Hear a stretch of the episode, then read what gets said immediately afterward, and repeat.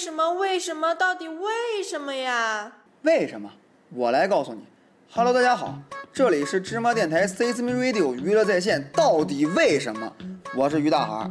有人啊叫我于博士，也有人叫我于二逼。但甭管你叫我什么，你都可以在我们的微信公共平台芝麻娱乐上向我提问，也可以在我们的官方新浪微博芝麻电台上跟我互动。那么，到底为什么篮球不能用脚踢呢？今天啊，咱们就来研究一下。篮球啊，是一项全球人民都比较热爱的运动。是由美国的奈史密斯博士发明的，距今已经有一百多年的历史了，也创造出了许多家喻户晓的篮球明星，比如说像这个飞人乔丹呐、大鲨鱼奥尼尔啊，以及我们国人的骄傲姚明等等。很多年轻人也因为这些篮球明星而开始接触和爱上篮球这项运动，篮球呢渐渐的成为一项全民都参与的大众运动。但是我发现了篮球的最大的一个弊端，就是不能用脚踢呀。这可是一个天大的问题呀！因为如果不能用脚踢，就等于无法展示人类全方位的能力，也无法有效的锻炼到下半身，就会导致以后的人们因为过度玩篮球而变成上肢发达、两腿纤细的怪人，上身的肌肉会越来越大，而腿部呢却越来越细，最终导致在千万年以后，人类进化为用手走路、大头朝下的生物。这简直是我无法想象的画面。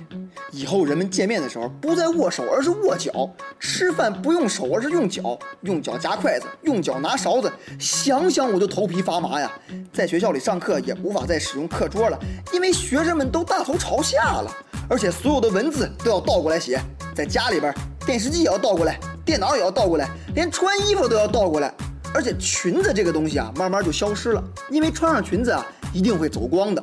这一切的源头都是因为篮球不能用脚踢，实在是太可怕了。所以我认为篮球的规则必须得改变，必须得同意用脚踢，而且用脚踢啊也能为篮球发展带来好处。你比如说吧，很多这个小个子就无法参与到篮球运动中，因为篮筐实在是太高了呀。小个子想投篮吧，离得太远，冲进去吧又容易被大个子给盖掉。可是如果能用脚踢就不怕了呀。小个子可以选择在远离篮筐的地方大脚开球，直接绕过大个子的防守。而且现在我们看篮球的时候啊，有时候球掉到地上了，队员们呢一哄而上上去抢，多危险！如果能用脚踢，队员们啊就可以直接用脚把球给踢起来，也减少了身体对抗的危险性。而且用脚可以增加身体的灵活性。为什么人类就不如猩猩灵活呢？就是因为我们的脚平时除了走路之外什么都不干，而猩猩的脚呢却是用来抓东西。所以呀，开发了用脚打篮球之后，人类也能够在生物形态上进化到更高的一个层次，真正的去统治这个地球。而且用脚踢啊，还可以提高视力。用手往筐里扔太简单了，都不用怎么瞄准，凭感觉就可以扔。但如果想用脚把球踢到那么小一个篮筐里，就需要好好的瞄准了。